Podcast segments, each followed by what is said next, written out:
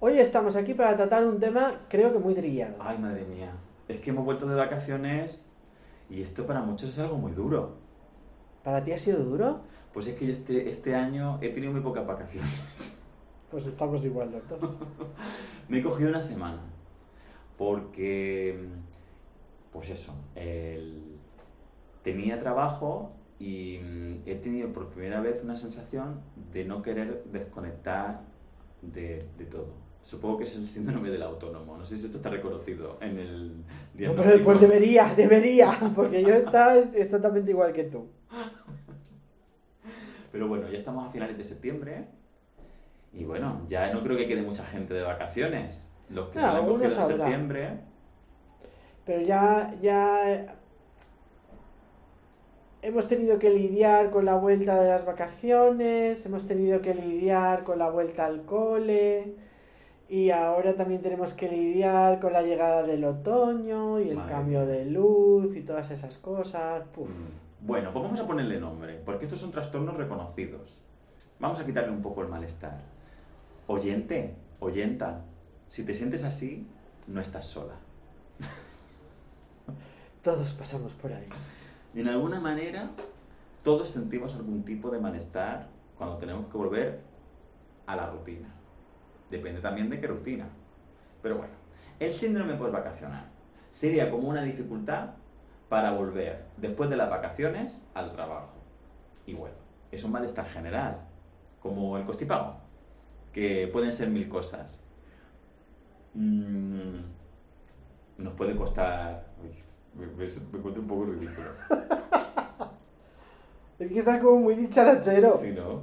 Bueno, pues a ver, sería un poco pues como un cierto nivel de irritabilidad, como cierta tristeza de tener que volver al trabajo, con cierta desgana o falta de interés, quizás con dificultad para, para dormir, con más fatiga de lo habitual, si te descuidas con un poco de dolor muscular, falta de apetito, dificultad para concentrarme, en fin, un drama.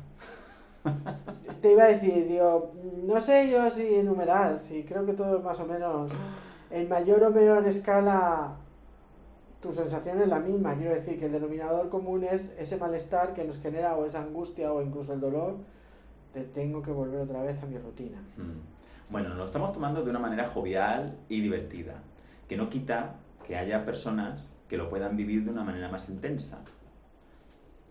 Si ese es tu caso, es importante que busques ayuda para lidiar con estos síntomas.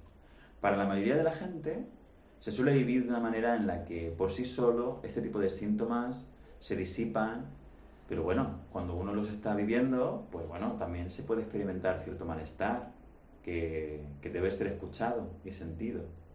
Además, para los que están volviendo de vacaciones a finales de septiembre, pues también nos puede coincidir con otro trastorno reconocido que es el afectivo estacional. Con lo que tú estabas diciendo, ¿no, Inma? De la falta de luz. La temperatura, el, el ser conscientes de que vamos a un periodo donde lo primero la luz, que es lo que más afecta, la temperatura, porque también depende un poco de cuál sea nuestro termostato. Habrá gente que el fresquito, como en mi caso, me pone contenta, pero hay gente que no. Porque estamos en Alicante. Claro, esto también es verdad. Claro, que el fresquito no es el fresquito de León. Ese- Eso también es verdad.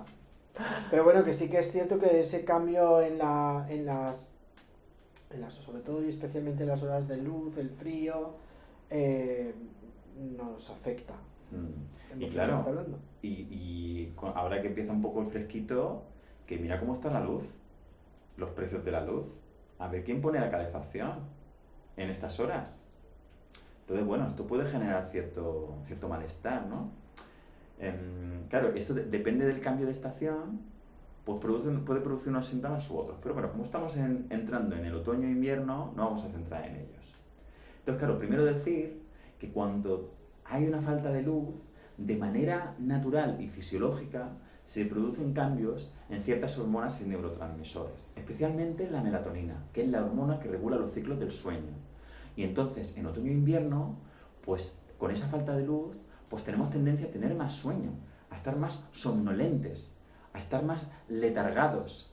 Entonces esto también significa pues tener más cansancio, menos energía, pues quizá- Mira los osos, mira los osos, que se meten en cuevas a hibernar. Claro, los osos amorosos. ¡Ay, la risa! Ay. Mm. Entonces, bueno, y también la serotonina. Eh, estos cambios en los niveles de serotonina también se relacionan con cambios en los estados de ánimo. Entonces, bueno, cierta tristeza. Apatía, desgana, todas esas cosas. Entonces, bueno, para la mayoría de la gente, pues suele ser algo transitorio y moderado. Pero bueno, si alguien lo vive de una manera más intensa, pues aquí estamos para, para ayudar en lo que haga falta. Pero bueno, que no estamos aquí hablando de la vuelta de vacaciones para hablar de trastornos y de síndromes. Yo quiero saber cómo han sido tus vacaciones, Inma. ¿Qué has hecho? Pues- ¿A dónde te has ido? Eh, a ver, con es que también esto del COVID yo creo que, no- bueno, por lo menos en mi caso nos ha me, ha- me ha desconcertado un poco. Yo como tú eh, no he podido desconectar de todo el trabajo, me he cogido nada más que una semana y unos días así sueltos eh, y he decidido darme el gustazo de irme a un hotel Ole. a disfrutar de la piscina, del buffet y de que me lo hagan todo. Esto de salir por la mañana, que cuando vuelvas por la noche la cama esté hecha, no está pagado, te lo digo en serio. y bueno, eh, ese ha sido mi disfrute. Sí que he desconectado, me lo he pasado bien. Sí que he tenido también la sensación de que ha sido un poco más corto de lo que me hubiera gustado. Mm. Y he echado mucho de menos, porque a mí me gusta mucho viajar, eh, mi viaje, o sea, el hacerme un viaje.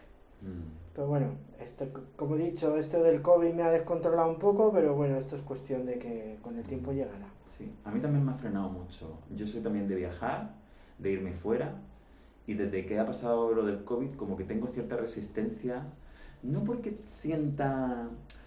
Ya Miedo pasé el COVID, contagiar. sí, ya lo pasé. Yo pasé el COVID y además estoy vacunado, vamos, que no tengo yo un miedo a pillarlo a- o a enfermarme de una manera grave por, por, la, por esta enfermedad, Em, sino por quedarme enganchado en algún lado Sí, de que de pronto cierren fronteras o que haya problemas o que des una PCR positiva por algún lado y que entonces no puedas coger el avión, ¿sabes? Como que no tenía ganas de que algo así pudiera pasar. Sí, era la sensación de asumir el riesgo. Mm, No era como, No, ostras, me voy a, a- para disfrutar y tengo que asumir el riesgo de que pase algo, de que... Cuando hay alternativas. Exacto, era pues, no, mira, quédate, quédate en España. Sí, exacto. Yo me he juntado con amigos por aquí cerquita, nos hemos ido cerca de Valencia, Sagunto, hemos pasado unos días y también con otros amigos por aquí en Alicante, pero sin tener que hacer nada. Lo que tú has dicho, el no tener que hacer nada en absoluto, ni cocinar, ni limpiar, ni nada de nada, solamente disfrutar. Porque esto no, a mí me, me, me lleva un poco a... Lo voy un poco a, a ponerlo en las mujeres, pero no, no solamente es en las mujeres, pero bueno, esto históricamente en España es un poco así. Todo el mundo coge vacaciones, la Nos vamos al apartamento. nos vamos al apartamento, pero aquí la mujer, la madre, sigue currando.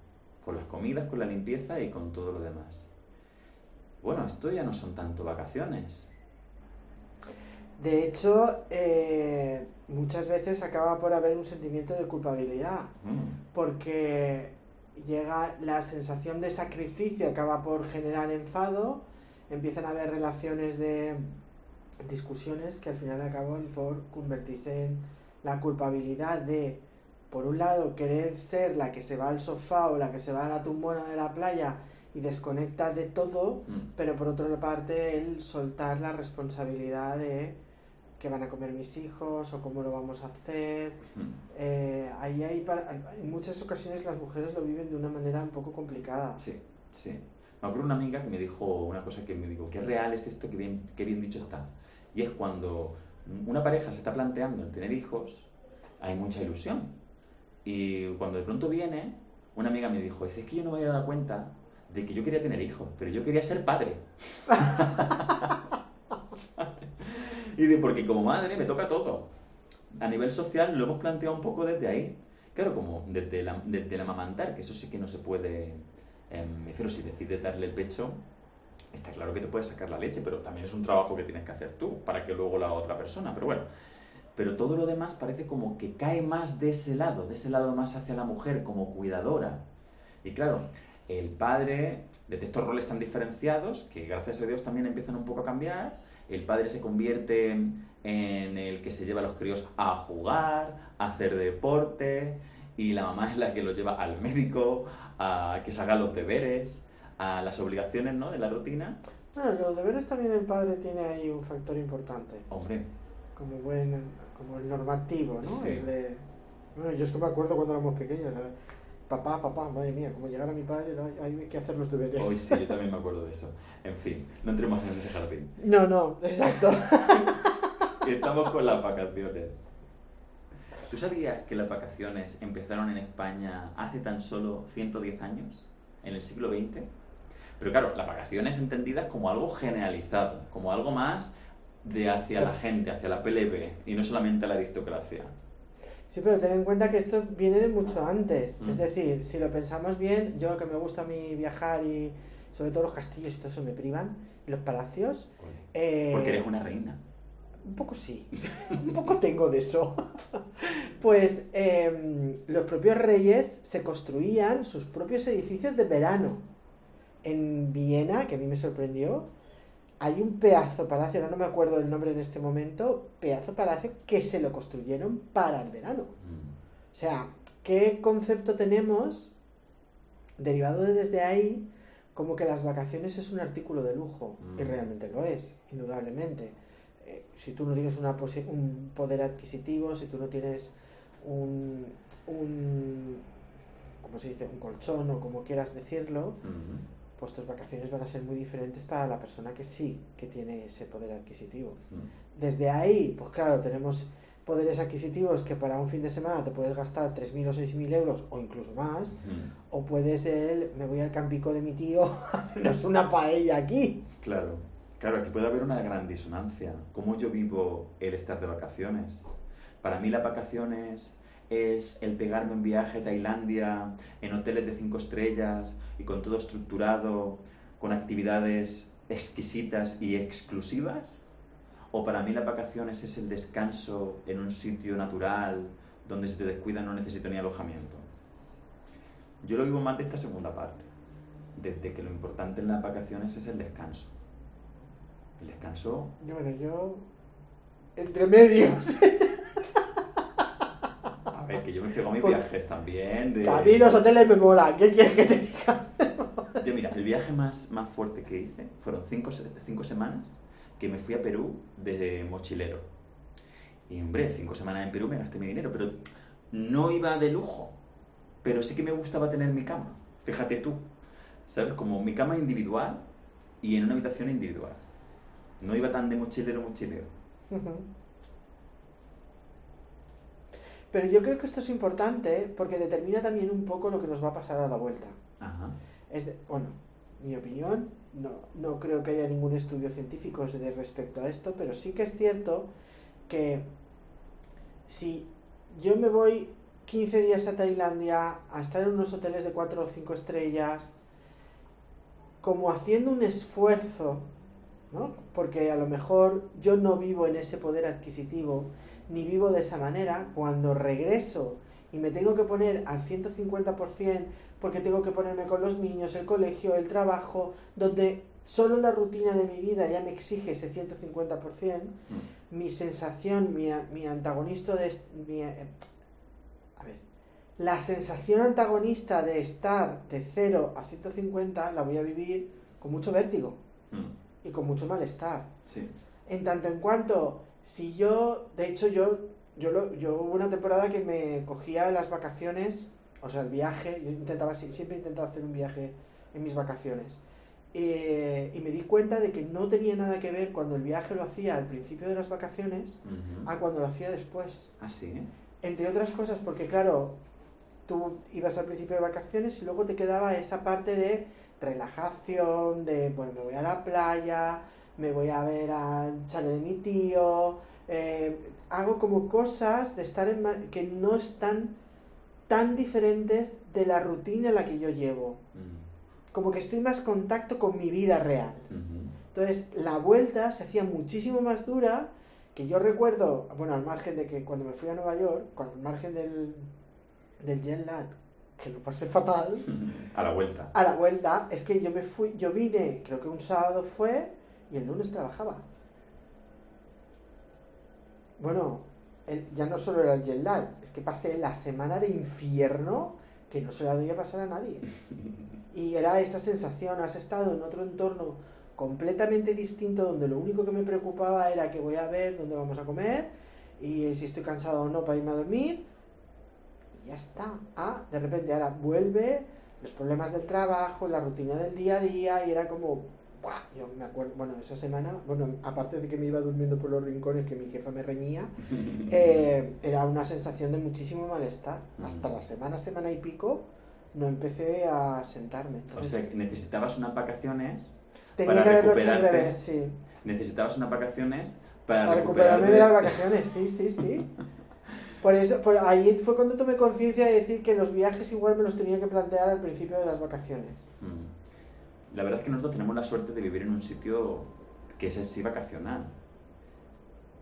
Yo vivo en una zona preciosa, cerca de un paraje natural precioso, que el mero hecho de irme casi todas las tardes después de trabajar a darme un paseo, que darme un baño, ya lo siento como vacaciones. Entiendo ahí, Jorge, que claro, es la- por- precisamente por eso, que es la gran diferencia, ¿vale? Nosotros vivimos en un entorno playero.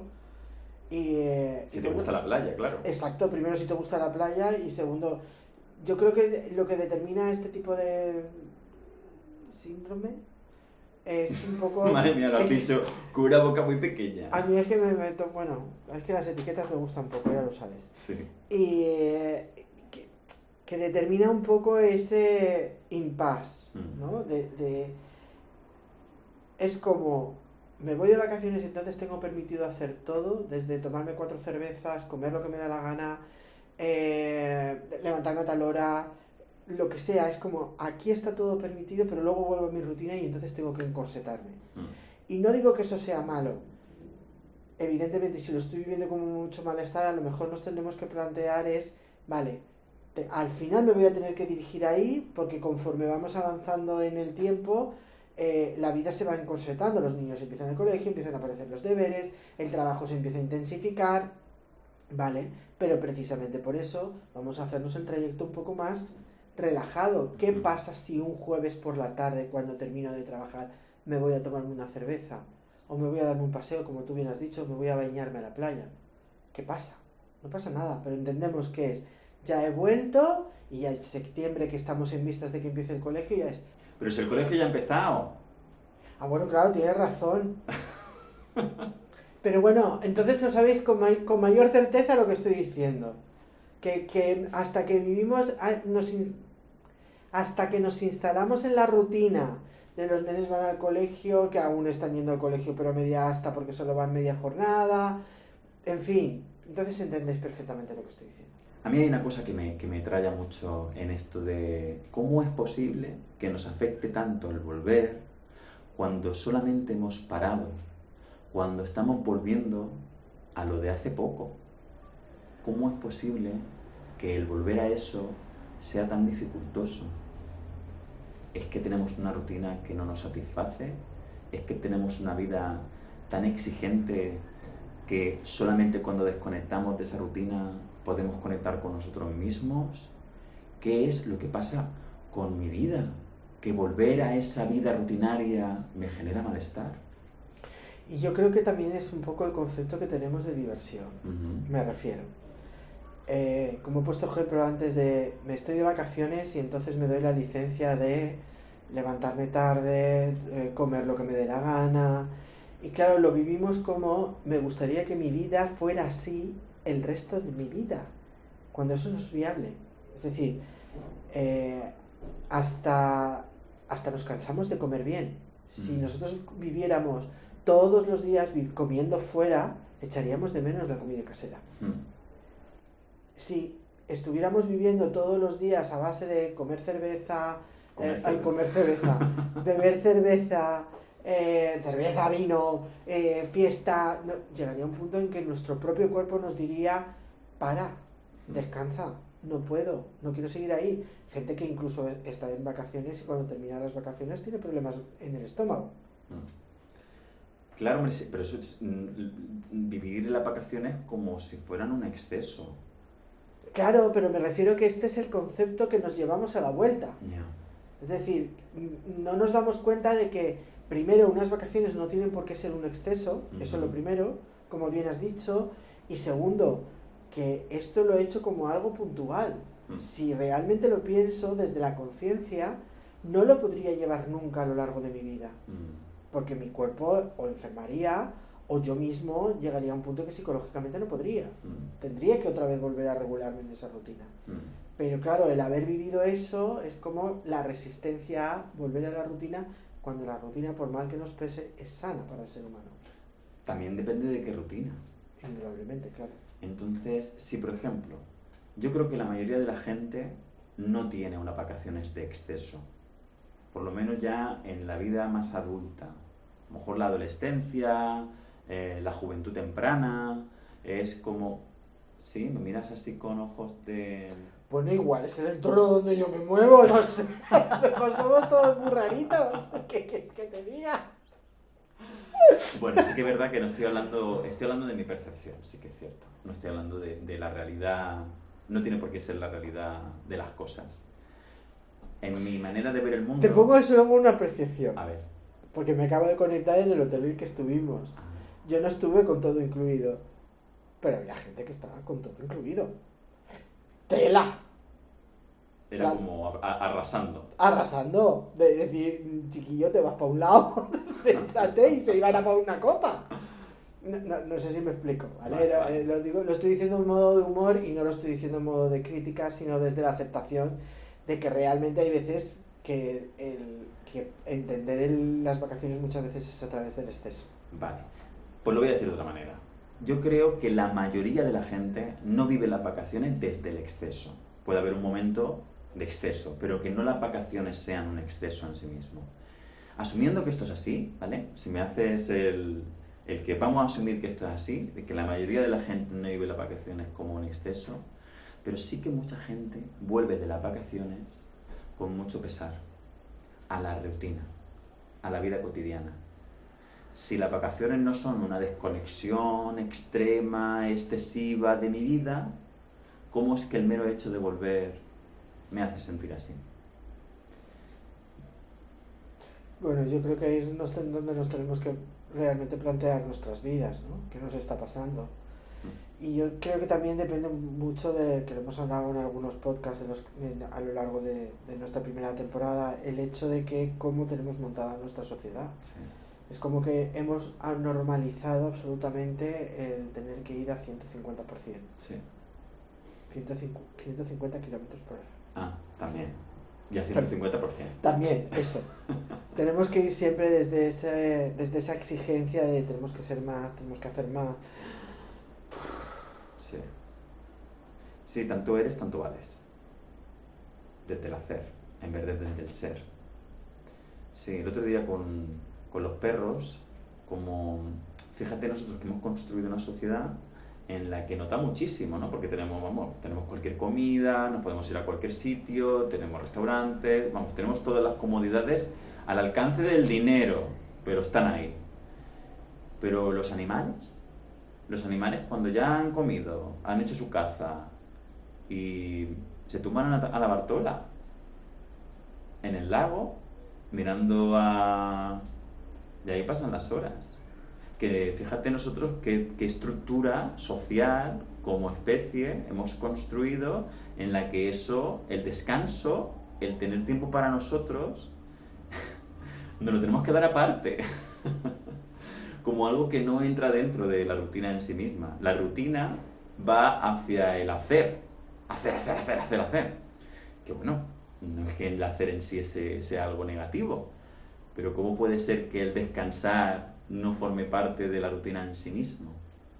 Sí, porque además mucha gente conceptualiza, y esto te habrá pasado en terapia como a mí, que conceptualiza que, eh, vale, yo tengo que descansar los fines de semana. Me he dado cuenta que estoy muy estresado, tengo que descansar. Y entonces montan un montón de, de actividades para el fin de semana que simplemente en contártelo dices tú, el domingo vas a estar para morirte. Mm. Sí, Y con- entonces te dicen, ¿cómo he disfrutado? Estoy muy cansado, pero ¿cómo he disfrutado? Y dices tú, "Mm, vale. Siempre en el hacer. Mm. Hasta en el disfrute tenemos que estar en el hacer. Hay un vídeo de Claudio Naranjo precioso, ya fallecido hace dos años, nuestro gran maestro, Claudio Naranjo. eh, descansar en el no hacer. Os lo recomiendo efusivamente. No es fácil. No, no, no, no es nada fácil, ¿no? Mm. Y si por lo menos el hacer es para hacer cosas nutritivas, pero ¿cuántas veces el hacer se convierte en desconectarme de un malestar? Porque si paro, me come la angustia. Y desde el no parar no me doy cuenta de que me siento así. O me acuerdo de las vacaciones y de repente las vacaciones quedan tan, tan lejos. Es, es una sensación muy curiosa. No sé si te ha pasado en alguna ocasión. Eh, bueno, a mí me ha pasado, por ejemplo, con los- como me gusta tanto viajar, me ha pasado mucho con los viajes, ¿no? Que de repente vuelves y han pasado nada más que una semana o dos y de repente recuerdas el viaje y es como, uff, ¿cuánto tiempo ha pasado? ¿Dos semanas? No, no, no, tengo la sensación de que han pasado hasta meses. Y dices tú, y no es así. ¿Qué concepto tenemos de, em, de dejar atrás lo que hemos vivido bueno cuando nos metemos en, el, en esta rutina del día a día? Mm. Contadnos vuestras vacaciones. ¿Cómo os sentís tras vuestra vuelta? ¿Estáis contentos con vuestra rutina? ¿Estáis contentos con vuestra vuelta? ¿Habéis hecho propuestas hacia la vuelta de vacaciones? ¿Qué os está costando ejecutar? Bueno, es que esta es la, la otra parte de la vuelta de las vacaciones, ¿no? Esto es como la- entre la vuelta de las vacaciones y enero, después de Navidad, Mm. todas nuestras buenas intenciones de voy a ir al gimnasio, voy a apuntarme a tal curso, voy a dejar de fumar, voy a ponerme a dieta, todas estas cosas, los temas no difieren en absoluto de los que nos proponemos cuando empieza el año. Mm, En algún podcast hemos comentado cuando los límites se convierten en, en, en sí una exigencia. Cuando yo veo las cosas que yo necesito, pero me las digo desde una manera cognitiva, desde una manera del pensamiento. Y claro, desde ahí es muy difícil ejecutarlos. Tú podrás saber que el fumar no te sienta bien, pero eso no te hace cambiar esa conducta en sí misma. Saberlo no la cambia. Todos sabemos las normas de tráfico. Vamos, ¿quién va en la autovía todo el tiempo a 120? ¿O quién no se ha saltado en alguna vez en esto? No va desde el desconocimiento. ¿Qué nos pasa para no sentir el límite? Entonces, claro, a veces nos llenamos la boca de grandes intenciones, intenciones que van dirigidas hacia nuestro cuidado, pero van desde la exigencia. Y yo he visto, tanto en mí como en la gente que me rodea y en mis clientes que lo empiezan a ver, que cuando se sustituye la exigencia por la amabilidad, por el cariño, es mucho más fácil ejecutar los objetivos que uno tiene en la vida. Van desde otro lugar. Pero claro, muchas veces tenemos la creencia de que solamente consigo cosas porque me exijo. Sí, es- esto es muy popular, ¿eh? Y además mm, consideramos que nuestro gran juzgador, ese que tenemos esa voz juzgadora que tenemos dentro, no solo es que es necesaria, sino que en muchas ocasiones realmente creemos que debe de ser muy, muy fuerte, o sea que, que tiene que ser muy enjuiciadora y muy tajante para conseguir que Sí. le hagamos caso. Sí. Y en muchas ocasiones también nos hace flaco favor este tipo de circunstancias. Sí, yo esto lo utilizo mucho en, en terapia desde el enfoque del análisis transaccional. ¿no? Si dividimos a la persona en tres y en el centro está el adulto, la persona presente, la persona que está buscando ayuda, la persona que es consciente de que algo no funciona, de que tengo un malestar, que no puedo solo y busco ayuda en un psicólogo o en un terapeuta. Vale.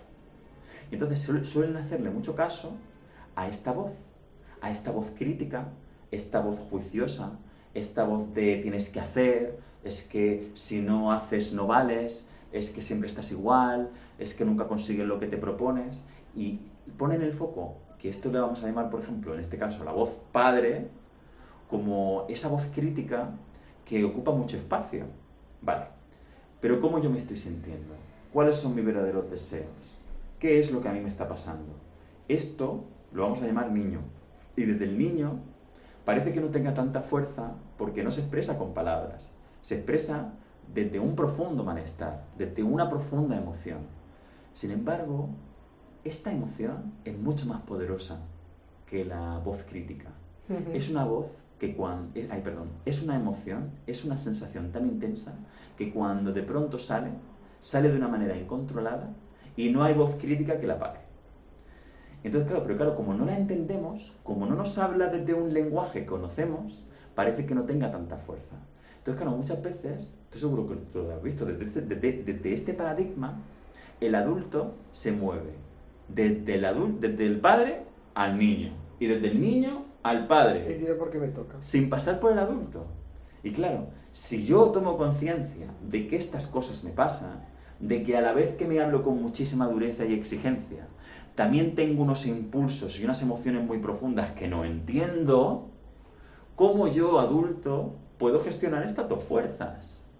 ¿Cómo el adulto puede ver cuáles son las necesidades de ese niño y equilibrarlas desde la exigencia del padre? Porque al final soy yo el que está sintiendo estas dos cosas.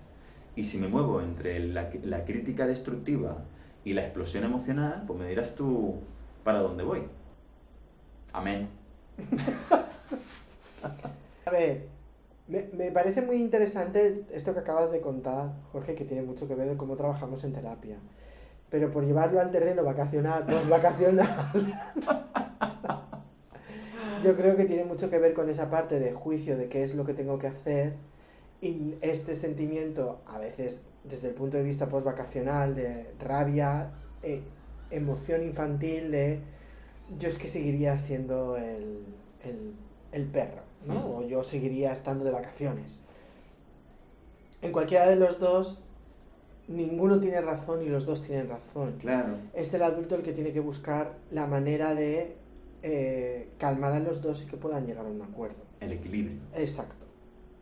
Y esa no estaría nada fácil a veces. Claro, si los tres van en el coche, ¿quién quieres que vaya conduciendo? Primero, primero tomar conciencia quién está tomando, quién está conduciendo, que esto ya, mm, bueno, yo, yo hablo de mí personalmente, porque eh, a veces es como, cuando empecé a trabajar con todo esto, que claro, tú te lo haces como tu trabajo personal, yo no era consciente de muchas veces de, quién estaba manejando y, mm. y, de que había una niña ahí cogiendo el coche estupendamente. Sin carné. Y sin carné y sin nada y sin tener ni idea y ahí arramblando con todo lo que iba por delante.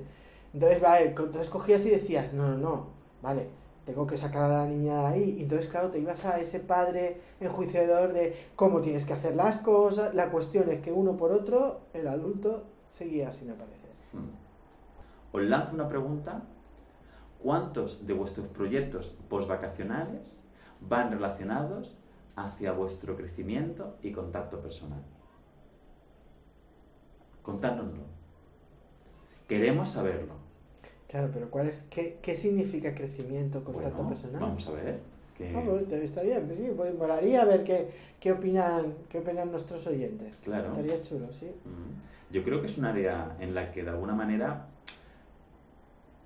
todos tenemos cierto contacto, o cada vez más es un espacio importante en la vida del desarrollo del adulto.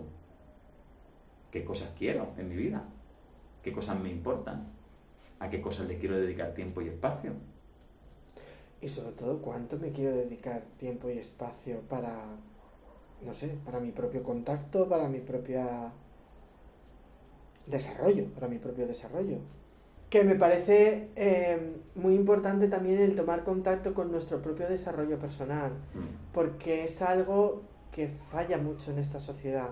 Es como... Eh, creo que lo hemos hablado también en alguna ocasión, ¿no? Podemos ir a terapia porque vamos a terapia, pero sigue sin haber realmente una sensación de voy a terapia porque realmente lo único que quiero es mi propio crecimiento. Esto aún no está no. Como, ¿estás tonto? ¿Estás loco? ¿O tú eres un poco místico? Mm. Esto también el ir a terapia es porque siento algún malestar. Exacto, es para solucionar algún problema. Si no, simplemente por el hecho de que yo me doy cuenta de que hay cosas que no me funcionan o que yo no estoy a gusto con ellas, simplemente quiero trabajarlas. está cambiando, ¿eh? Yo soy consciente, o por lo menos desde la parte de, de profesión que llevo muchos años, sé que está cambiando y soy consciente de ello, pero aún así sigue habiendo ahí un, un, un freno. Este es nuestro siguiente episodio, de hecho. ¿Por ah, qué? claro. ¿Por qué queda ir a terapia. No, ese lo hemos hecho ya, corazones. ¿Qué tipo de terapia me apaña? Bueno, no así expresado. Jorge seguro que le pondrá un título más chulo, pero yo es qué tipo de terapia según lo que quiero trabajar. No, ¿qué tipo de terapia me apaña? A mí me gusta. Lo vamos a Voy cambiar. a cambiar. Bueno, amigos y amigas, un episodio desenfadado para la vuelta de vacaciones. Que vuestra vuelta al curro, los que habéis vuelto ya y los que estáis a punto de volver, sea lo más amena posible. Que las rutinas estas de el cole, el estrés, si os sirve un poco para cuestionaros y para poneros un poco más en contacto en cuál es esta vuestra vida, pues mira, nosotros súper contentos. Y si no, por lo menos os habéis divertido, también encantados. Así que vamos a despedirnos. Jorge, un podcast más en esta segunda temporada. Madre mía, segunda temporada. Yo me suena flipante decirlo solo. Pues hasta el siguiente episodio, Inma. Muchísimas gracias por estar aquí siempre. Yo, gracias a ti. Si nos queréis contactar, nos podéis contactar por las redes sociales en jorge.psicólogo, eh, Inma García BBA. Y si nos queréis mandar un email para contarnos cómo han sido vuestras vacaciones, los proyectos que estáis teniendo o cuántos de esos proyectos van dirigidos a vuestro desarrollo personal, nos podéis mandar un email a eltallerdelpsicólogo.gmail.com De igual manera que si queréis consultarnos cualquier cosa, este, tanto de un punto de vista desde el otro, podéis llamar, preguntar, proponer, todo lo que queráis. Nosotros estamos abiertos a contactar con vosotros. Pues un abrazo muy fuerte. Hasta luego.